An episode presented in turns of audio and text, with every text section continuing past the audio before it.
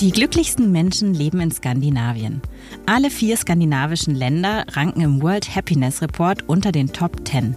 Den ersten Platz belegt Finnland. Und das jetzt zum sechsten Mal in Folge. Wir Deutschen liegen in diesem Jahr auf Platz 16 und sind damit im Vergleich zum Vorjahr um zwei Plätze nach unten gerutscht.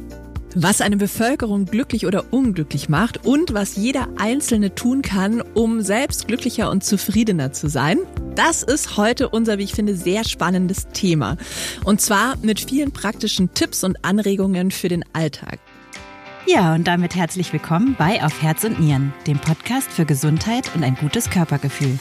Ich bin Eva Maria Vogel, Redakteurin bei Fokus Gesundheit und mir gegenüber sitzt Andrea Bannert, Mikrobiologin und Leiterin der Online-Redaktion von fokusarztsuche.de. Hallo Andrea. Hallo Eva. Ja, du Andrea, auf einer Skala von 1 bis 10, wie zufrieden bist du momentan eigentlich? Also ich würde mir wirklich heute eine 9,5 geben. Na cool. Ich genieße den Sommer. Gestern Abend war ich Stand-up-Paddeln am Wörthsee. Ich bin noch so ein äh, Sommerkind, hatte heute schon ein schönes Team-Meeting, freue mich auf unser Team-Retreat und ja, es passieren eigentlich viele schöne Dinge. Deshalb geht's mir ziemlich gut. Eva, wie ist das bei dir gerade? Ja, also wenn ich ganz ehrlich bin, heute geht so, denn ich hatte ein paar anstrengende Tage hinter mir, war alleine mit zwei kleinen Kindern. Aber wenn ich so insgesamt meine Zufriedenheit betrachte, muss ich auch sagen, ist sie eigentlich ganz gut. Da würde ich sagen, vielleicht auf einer Skala von eins bis zehn so bei acht bis neun. Aber ich arbeite ja auch seit einer Weile an meinem Glück. Also ich habe in der Vorbereitung auf den Podcast einen Kurs an der University of Yale gestartet, The Science of Wellbeing. Und ähm, ja, so viel kann ich schon mal sagen. Es hat auf jeden Fall was gebracht und mehr erzähle ich dann später. Da bin ich auf jeden Fall drauf gespannt, Eva. Das Geheimnis eines glücklichen Lebens möchten wir heute mit niemand Geringerem lüften als dem bekanntesten deutschen Glücksforscher Tobias Esch. Er ist Professor für integrative Gesundheitsversorgung und Gesundheitsförderung an der Universität Witten-Herdecke. Er war schon Gastprofessor in Harvard, hat mehrere Bestseller geschrieben, zum Beispiel den Selbstheilungscode. Und das aktuellste Buch heißt Mehr Nichts, warum wir weniger vom Meer brauchen. Er ist Humanmediziner und Neurowissenschaftler und kann uns deshalb auch so gut erklären, was eigentlich biologisch hinter dem Glücksgefühl steckt, wofür es gut ist und wie es sich herstellen lässt. Hallo Tobias, schön, dass du heute bei Auf Herz und Nieren zu Gast bist. Ja, hallo. Jetzt natürlich die Frage, wie glücklich bist du heute? Also, angesichts der Tatsache, dass ich gerade aus New York zurückgekommen bin und einerseits noch im Jetlag bin und dann gleich heute Morgen um 5 Uhr schon abgeholt wurde, um ins Fernsehstudio zum Morgenmagazin zu gehen, sage ich mal, gelinde etwas müde, aber ansonsten voller Vorfreude auch für unser Gespräch. Ach schön. Tobias, dann geht's dir wie mir, weil ich auch heute an diesem 7. Juli echt müde bin, aber für diesen Podcast auch wahnsinnig gerne ins Studio gefahren bin und auch viel Freude bei der Vorbereitung hatte. Tobias, ich möchte gerne mit einer Definition starten. Ich habe mal versucht, mit Freunden zu definieren, was Glück eigentlich ist. Und wir haben festgestellt, es ist gar nicht so einfach gewesen. Ähm, und deshalb interessiert mich jetzt, was der Glücksforscher dazu sagt. Wie lässt sich Glück denn wissenschaftlich definieren und beschreiben? Wie viel Zeit habe ich? also, pass auf. Äh, das allererste und wichtigste ist, Glück ist ein Gefühl. Das Gefühl nämlich, dass das, was ich gerade erlebe, sich lohnenswert anfühlt, dass es sich belohnend, dass es sich gut anfühlt, dass es sich schön anfühlt. Also Glück ist erstens ein Gefühl.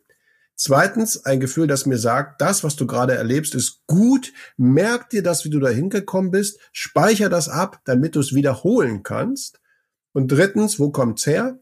Aus dem Gehirn, nämlich aus dem sogenannten Belohnungssystem. Das sagt mir, das, was du gerade machst, da schütte ich dir sozusagen die entsprechenden Botenstoffe aus, die unterschiedliche Qualitäten haben, aber letztendlich sich erstmal gut anfühlen und sagen, da möchte ich hinkommen.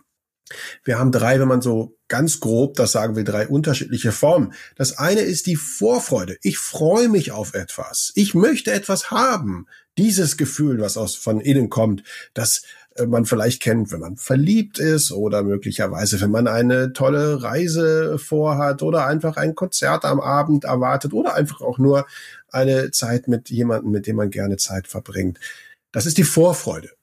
Dann die zweite Form ist genau das Gegenteil von dem, ich will etwas haben, was schön ist. Ich will von etwas weg, was nicht schön ist. Das ist eben genau die Aversion oder das, äh, wir nennen das das Erleichterungsglück. Erleichterung sagt, wenn eine unangenehme Situation eine Pause einlegt.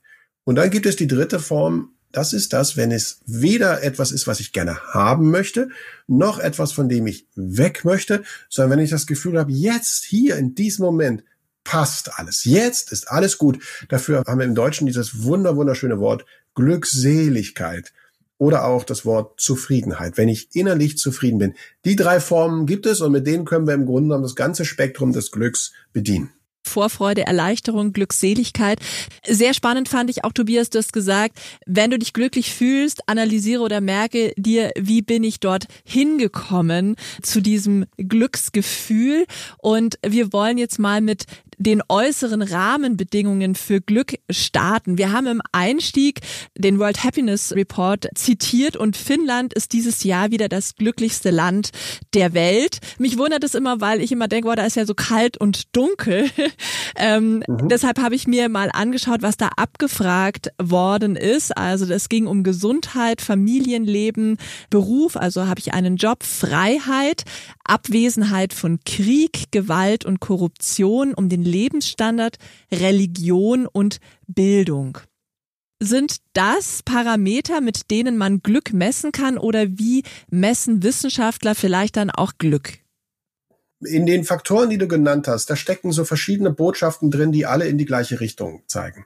Erstens die Frage, bin ich selber in diesem Land, in dieser Gesellschaft etwas wert? Also werde ich gesehen und räumt man mir auch die Chance ein, mich ganz individuell zu entwickeln. Das bedeutet, bekomme ich Arbeit, bekomme ich Bildung, werde ich gut bezahlt oder ausreichend bezahlt, bekomme ich eine Gesundheitsversorgung oder muss ich jeden einzelnen Tag neu für alles kämpfen. Zweitens, kriege ich Unterstützung durch mein Umfeld. Das ist die Familie, auch das kam ja eben vor bei dir. Also bin ich in einem Netz, in einem Bezogenheitsnetz. Das ist etwas, was ganz wichtig ist. Und dann gibt es das Dritte, gibt es drumherum, also um mich, um meine Familie, meinen Beruf, meine Kollegen, gibt es da drumherum noch etwas Größeres. Die Gesellschaft als Ganzes oder sogar, du hast genannt Religion, äh, sage ich mal, etwas Höheres, etwas Transzendentes. Da gibt es noch einen übergeordneten Raum. All das zusammen, das formt gewissermaßen die Matrix. Das ist gewissermaßen das Cocktail, in dem Mensch gedeiht, in dem Mensch wächst und das sind die Bedingungen, die in einem Land wie Finnland quasi in besonderer Weise erfüllt werden. Das heißt, das Gegenteil davon ist Korruption. Mhm. Tobias, was mich auch noch interessieren würde, wenn ich mich so umschaue, da sieht man ja immer die verschiedensten Menschen auch im Bekanntenkreis. Da gibt es immer diejenigen, die extrem viel nörgeln, aber es gibt auch diejenigen, wenn man die trifft, da denkt man, ey, die sind immer gut gelaunt und hinterher hat man auch irgendwie so ein fröhliches Gefühl im Bauch.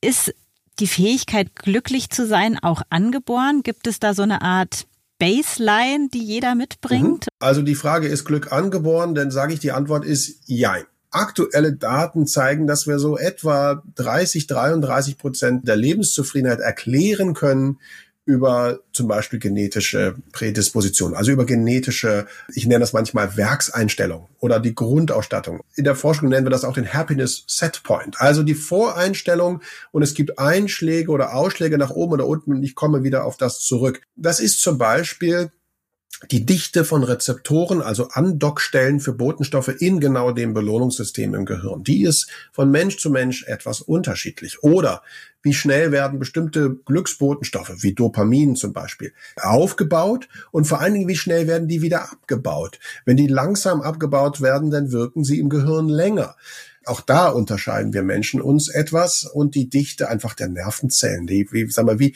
wie viel Glücksmaterial, wie viel Areale und wie gepackt diese Areale sind im Gehirn für das Glück. Das unterscheidet uns. Das macht etwa ein Drittel aus. Das kann ich beeinflussen. Jemand, der von zu Hause aus eine besonders gute Werkseinstellung hat, dem wird es natürlich leichter fallen, das, was er oder sie erlebt, als erstmal positiv und glückbringend einzuschätzen. Der hat einen schnelleren Zugang. Das heißt, jemand, der eher auch benachteiligt ist biologisch, wird es etwas schwieriger haben. Und jetzt kommt der entscheidende Punkt. für genau diesen Teil machen wir ja auch unsere Forschung, um daraus zu lernen, was können die einen von den anderen lernen und kann man trotz einer vielleicht nicht ganz günstigen Werkseinstellung glücklich werden. Und dann wird spannend. Die Antwort ist ja. Das ist äh, auf jeden Fall eine super gute Nachricht, finde ich, dass wir den größten Teil selbst in der Hand haben und das Glücklichsein trainieren können. Was mich noch interessieren würde, ist, ob Glück und Gesundheit Hand in Hand gehen. Also ob man auch ungesund und trotzdem glücklich sein kann. Was weiß die Forschung denn darüber? Ja, das ist eine ganz spannende Frage. Die geht auch so ein bisschen in unsere Kultur auch. Es gibt ja gerade im Englischsprachigen auch diesen Begriff der German Angst, der deutschen Angst. Also immer wieder das Negative herauskramen und die Sorgen hervorbringen. Und ähnliches gilt für das Thema Gesundheit. Also wir haben im Deutschen dieses, diesen Spruch, dieses Motto, das wird auf Schopenhauer, wird behauptet, er hätte das gesagt, ich habe es bei ihm ehrlicherweise nicht gefunden. Jeder kennt den Satz, Gesundheit ist nicht alles, aber ohne Gesundheit ist alles nichts. Und ganz viele Menschen, wenn sie das hören würden, sagen, stimmt. Ja. Und jetzt komme ich und sage, stimmt nicht. Was will ich damit sagen? Natürlich ist Gesundheit eine ganz, ganz wichtige Ressource und natürlich ist das Leben, wenn es schmerzhaft ist, wenn ich an Leib und Leben bedroht bin, wenn ich Krebs habe möglicherweise, alles andere als glücklich. Also wenn die Sicherung der Existenz durch eine Krankheit bedroht ist, dann ist das mit dem Glück schwierig. Das will niemand bestreiten. Aber wenn der Mensch älter wird, dann sehen wir heute zum Beispiel, dass die über 60, die über 65-Jährigen, etwa zwei Drittel von denen haben schon zwei chronische Erkrankungen. Also die nicht wieder weggehen. Wir werden also nicht mehr gesund. Wenn jetzt alles nichts wäre, weil ich nicht gesund bin, dann müsste ja das Leben 60 plus nur noch driss und furchtbar sein. Und genau das ist nicht der Fall. Es ist so, dass der Mensch, wenn er durchs Leben geht, sich immer mehr emanzipiert von der Idee, dass Gesundheit es ist. Gesundheit ist wichtig, Gesundheit bleibt auch wichtig, aber für das Glück ist es entscheidend, dass wenn der Mensch durchs Leben geht, und das ist genau dieser Lernprozess, dann emanzipieren wir uns davon immer stärker, wenn wir durchs Leben gehen, dass das Glück etwas ist von auskommend, also Konsum oder Geld und Einkommen, sondern wir lernen immer stärker, dass es das eben nicht ist, dass für das Glück Gesundheit immer unwichtiger wird und im Grunde genommen, wenn wir in die Daten reinschauen, je älter ich werde, immer mehr.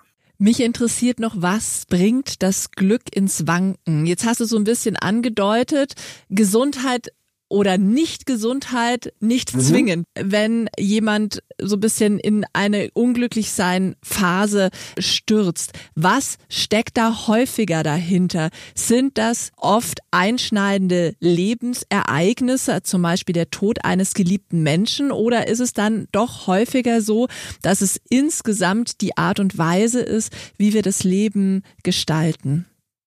Was nicht gut zusammengeht, ist chronischer Stress und Glück. Das geht nicht gut zusammen. Kurzfristiger Stress kann sogar sein.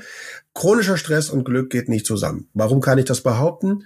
Weil wir anhand der Botenstoffe, die wir kennen, die für die verschiedenen Arten des Glückes vor notwendig sind oder Voraussetzung sind, sehen können, dass sozusagen das, was alles in den Keller treibt, ist chronischer Stress. Da gibt es einen auch biochemischen Zusammenhang. Jetzt kann ich also fragen, was sind die größten Stressoren, die Menschen haben? Und du hast es schon gesagt, auf der Skala äh, oder Liste der äh, schlimmsten und stressigsten Dinge, die Mensch erleben kann, dann ist der Verlust eines nahen Angehörigen oder auch wenn wir es etwas weniger dramatisch machen, der Verlust eines Lebenspartners oder eines Lebensentwurfes schon allein durch zum Beispiel Scheidung oder Trennung, dann sind das die ganz großen Stressoren. Das ist also, wenn man so will, das, was das Glück ins Wanken bringt.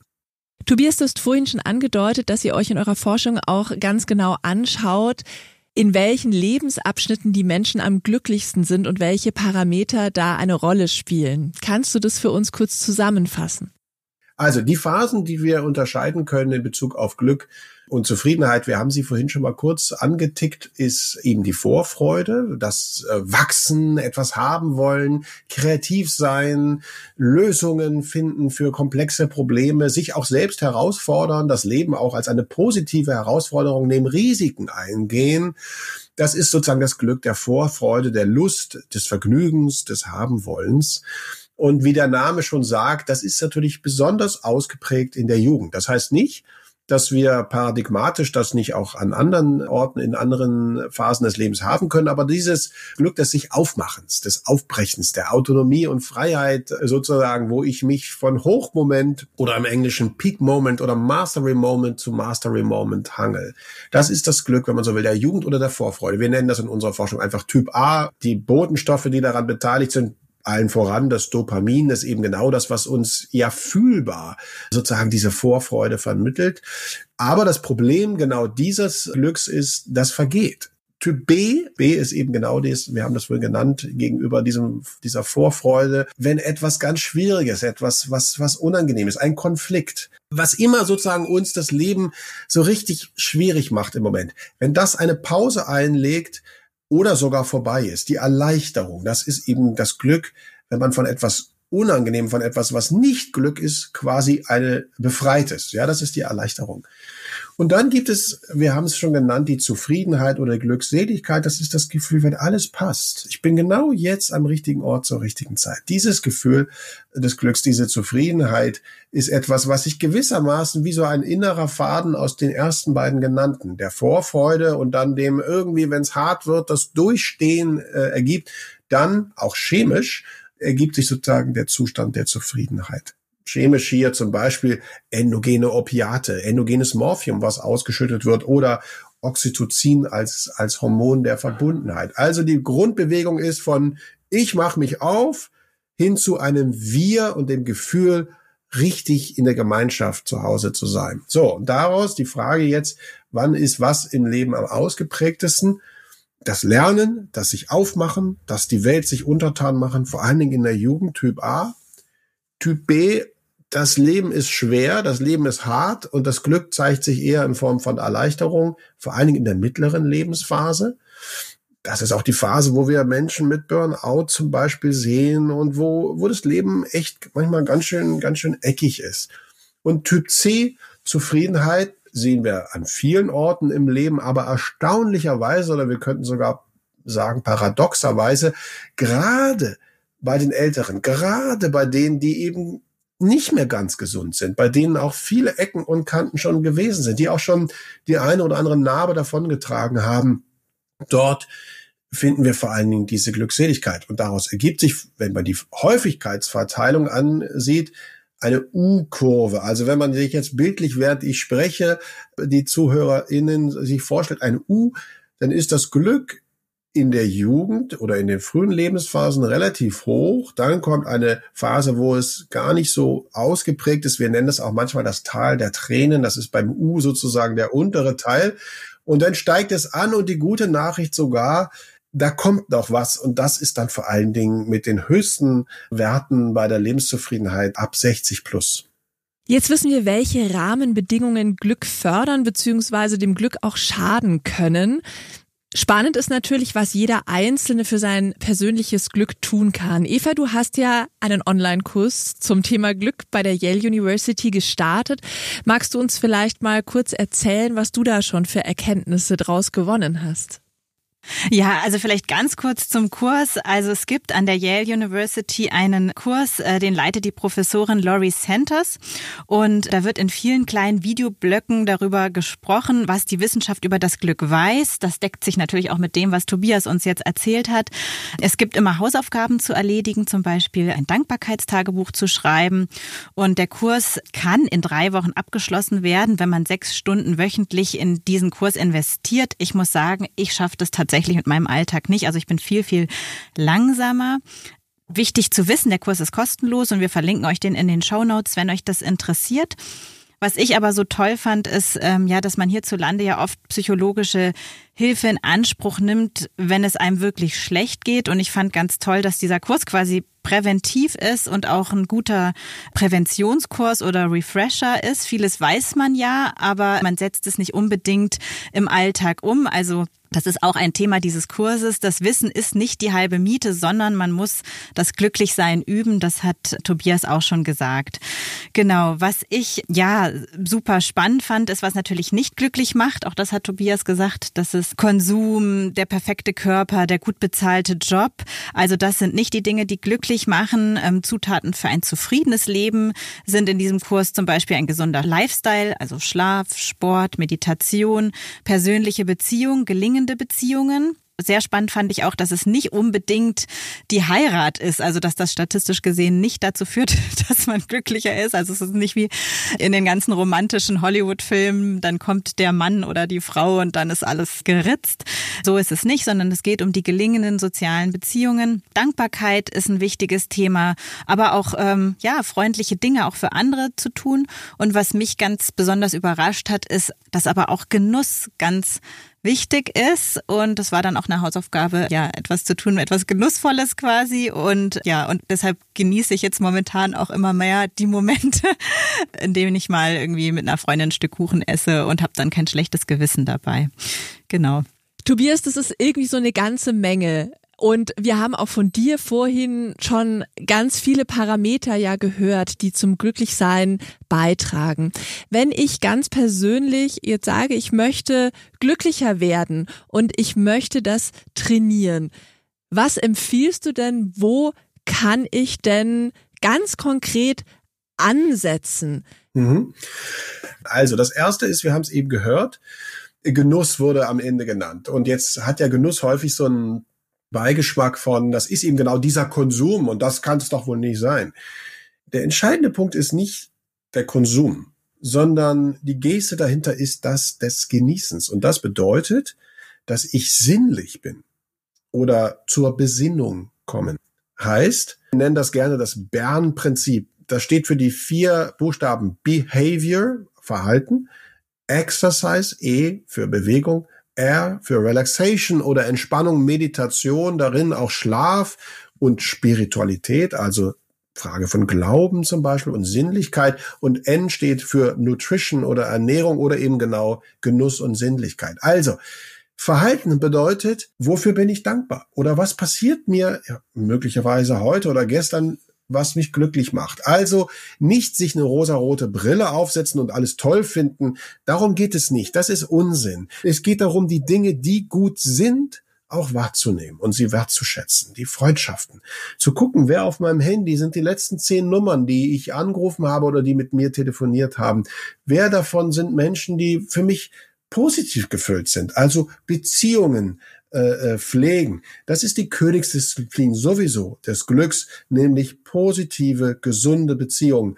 Sich liebenswert fühlen oder etwas zu haben, was man lieben kann. Das sind Menschen in der Regel. Das können aber auch Dinge sein, Orte sein. Das kann das Haustier sein. Das kann vielleicht der Lieblingsfußballverein sein, was immer es ist. Aber dafür sorgen, dass es in meinem Leben etwas gibt, was sozusagen mit einer positiven Beziehung einhergeht dafür sorgen, dass ich mich regelmäßig bewege. Wir haben es gesagt, Exercise. Also idealerweise sollte ich mich 30 Minuten am Tag bewegen und zwar mich auch erleben als jemand, der sich bewegt. R, Relaxation, Entspannung, Achtsamkeit, Meditation, Schlaf. Also idealerweise habe ich mehrfach am Tag ganz bewusste Momente, wo ich jetzt anwesend bin, wo ich schmecke, wo ich rieche, wo ich aus dem Fenster schaue, den Himmel sehe, die Farben sehe, wo ich beim Sprechen ganz bewusst sozusagen da bin und nicht mit den Gedanken schon wieder woanders. Dazu gehört, wie gesagt, wir haben es angesprochen, Schlaf, also auch darauf achten, dass ich ausreichend und regelmäßig guten Schlaf habe. Das klingt so einfach und wenn man ganz ehrlich ist, die Daten dazu sind relativ dramatisch, dass wir heute sehen, dass die Mehrheit der erwachsenen Bevölkerung eigentlich keinen guten Schlaf hat. Also das, was mich beschäftigt, was mich nachts wach hält, mal bewusst anschauen, die sogenannte Schlafhygiene und, und kann ich ganz bewusst ein Ritual vielleicht an das Ende des Tages setzen, wo ich quasi den Übergang schaffe in das Loslassen und das Einsinken in den Schlaf. Und was gibt es für ein schönes Ritual, als zum Beispiel Tagebuch zu schreiben oder sich über den Tag die guten Gedanken machen, das festhalten, was für heute gut gelaufen ist. Und dann, wie gesagt, bei der Ernährung auch zum Beispiel dafür sorgen, dass es auch Phasen gibt, in denen ich mal bewusst nicht esse. Ganz bewusst auch zum Tagesende sich quasi erlauben, sowohl Medienfasten als auch echtes Fasten zu machen. Also will sagen, auch die Ernährung dann für den Tag abzuschließen. Und zum Thema Ernährung gehört eben auch nicht nur das, was ich esse, sondern auch das, was ich geistig konsumiere, das sozusagen runterzufahren und vor allen Dingen dieser, und damit schließt sich dann der Kreis, dieser Genussaspekt. Also das ganz bewusste Eintauchen in das Jetzt. Das ist etwas, was immer wieder sozusagen die Verbundenheit mit mir, ich, mit mir selbst und der Welt fördert. Ja, ich würde dazu auch ergänzend sagen, das fand ich nämlich in diesem Kurs von der Yale University auch ganz spannend, dass es ja auch dieses Flow-Erleben gibt nach dem Psychologen. Ich hoffe, ich spreche ihn richtig aus. Ich muss das auch mal für mein Examen lernen. Mihaly Csikszentmihalyi. Korrigier mich. Ja, fast. Mihai, also er spricht sich ah, Mihai, er wird Mihai. zwar Mihai geschrieben, aber ja. er spricht sich auch Mihai Csikszentmihalyi. Mihai okay, Mihai Csikszentmihalyi. Genau. Und der hat mhm. dieses Konzept des Flows entwickelt. Und das fand ich ganz mhm. spannend, dass dieser Zustand einen auch so glücklich macht. Ich kam da jetzt drauf, weil du vom Genuss sprichst und dass dieser mhm. Flow-Zustand, das ist ja so ein Zustand, in dem man Raum, Zeit, Ort vergisst. Andrea, ich glaube, du kennst es ganz gut. Ich kenne das äh, total gut, wenn ich ein neues Romankapitel schreibe und mich da total reinfuchse und sogar das Essen vergesse, aber dann da in diesen Flow komme und dann diese Herausforderungen bewältige oder auch beim Komponieren neuer Songs, das ist ein totales Glücksgefühl erzeugt, da so seine Stärken einzusetzen und diese Herausforderungen zu bewältigen und da eigentlich ganz viel reinzugeben. Es kostet ja auch sehr viel Energie und Kraft, aber es trägt irgendwie zum Glücklichsein bei auch in meinem Gefühl. Tobias, was weiß man darüber? Also das, was Csikszentmihalyi beschrieben hat mit dem Flow, ist, ist natürlich super hip, auch von der Art und Weise, wie er das zusammensetzt. Aber das ist ehrlicherweise ein schon lange bekanntes Phänomen. Das Gefühl, eben ganz anwesend zu sein. Man kennt das auch von vielen anderen Lebenssituationen, aus dem Sport zum Beispiel, aber auch bei Projekten oder ähnlichem. Du hast es beschrieben aus deiner Arbeit, ähm, schreiben, musizieren, komponieren, vielleicht auch lesen, ein gutes Buch es ist sozusagen das Eintauchen in das Jetzt. Ich nenne das manchmal die Aufmerksamkeit arretiert im Jetzt.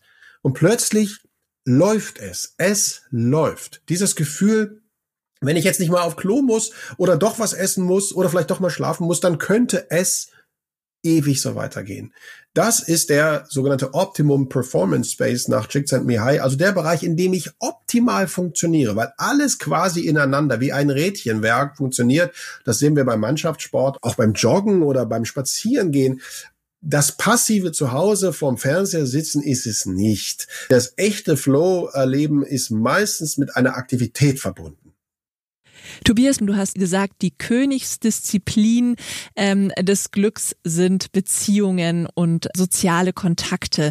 Kannst du Tobias uns nochmal sagen, welche Beziehungen genau machen uns glücklich und woran erkenne ich die glücklich machenden Beziehungen in meinem Leben und wie kann ich die dann vielleicht auch fördern? Mhm. Wir haben ja über das ganze Gespräch immer wieder festgestellt, dass Glück ein Gefühl ist. Das heißt, ich habe ein Messinstrument im Grunde genommen in mir selbst, um genau diese Frage zu beantworten.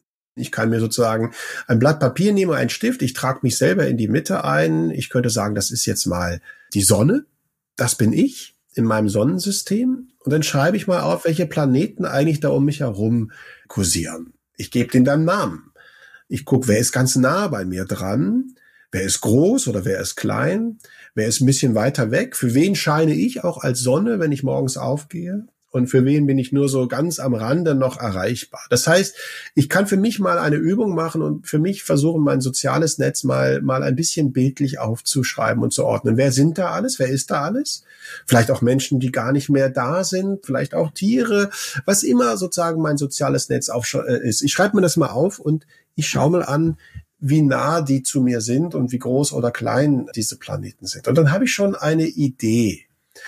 Das zweite ist, ich sollte natürlich genau diese Beziehungen, die für mich ganz offensichtlich bedeutsam sind, auch fördern und versuchen, von meiner Seite auch auf die anderen zuzugehen. Wenn da Menschen dabei sind, die mir irgendwie bedeutsam sind, aber ich habe den Kontakt vielleicht verloren. Ich weiß gar nicht, was machen die. Oder da gibt es den einen in der Familie oder in der Nachbarschaft oder in meinem sozialen Netz, wo ich merke, da ist irgendwas in Schieflage geraten. Dann mache ich doch mal den ersten Schritt. Worauf warte ich dann noch? Andere vielleicht, die eine große Rolle spielen, wo ich merke, das fühlt sich nicht so an. Da ist was, da kommt zu wenig zurück. Da, da lohnt es sich vielleicht auch nicht zu investieren, weil ich das zwar immer gemacht habe, aber die Bilanz geht nicht auf. Ja, dann dann lasse ich das auch bewusst für mich einfach auch gehen. Das bedeutet nicht, dass ich jemanden quasi formal verabschieden muss aus meinem Leben, sondern ich investiere vielleicht nicht äh, zwingend in Beziehungen, die für mich sich nicht richtig anfühlen. Will sagen, das Gefühl, wo ist so dieses, ich kann etwas lieben, ich kann auch von mir bewusst Liebe aussenden und wo kann ich das empfangen? Wo fühle ich mich geliebt? Wo fühle ich mich gesehen? Für sich spüren, wo möchte ich jetzt investieren, um genau diesen Aspekt zu fördern? Ich möchte mich oder wir möchten uns ganz herzlich bei dir bedanken für die vielen spannenden Informationen. Ich glaube, ich werde mal ein Planetensystem meiner sozialen Beziehungen malen demnächst. Tobias, Schön, dass du zu Gast bei Auf Herz und Nieren warst. Vielen Dank. In unserer nächsten Folge geht es um das Thema Hitze. Wir geben euch Tipps, wie ihr einen möglichst kühlen Kopf bewahrt und erklären, wann die über 30 Grad Tage auch gefährlich werden können und was dann zu tun ist. Wenn euch unser Podcast gefällt, dann abonniert uns doch und schreibt uns eine Bewertung auf Apple Podcast oder vergebt Sterne bei Spotify. Da würden wir uns sehr drüber freuen. Solltet ihr einen Themenwunsch oder eine spannende Frage haben, dann schreibt uns eine E-Mail an podcast.fokus-gesundheit.de. Und jetzt noch unser Podcast-Tipp. Um Glück geht es indirekt auch im Podcast Grünstadtmenschen von unseren Kolleginnen und Kollegen von Mein Schöner Garten. Denn ein Garten kann definitiv auch glücklich machen. Grünstadtmenschen erscheint dreimal im Monat neu, immer zum ersten, zehnten und zwanzigsten des Monats. Hört doch einfach mal rein.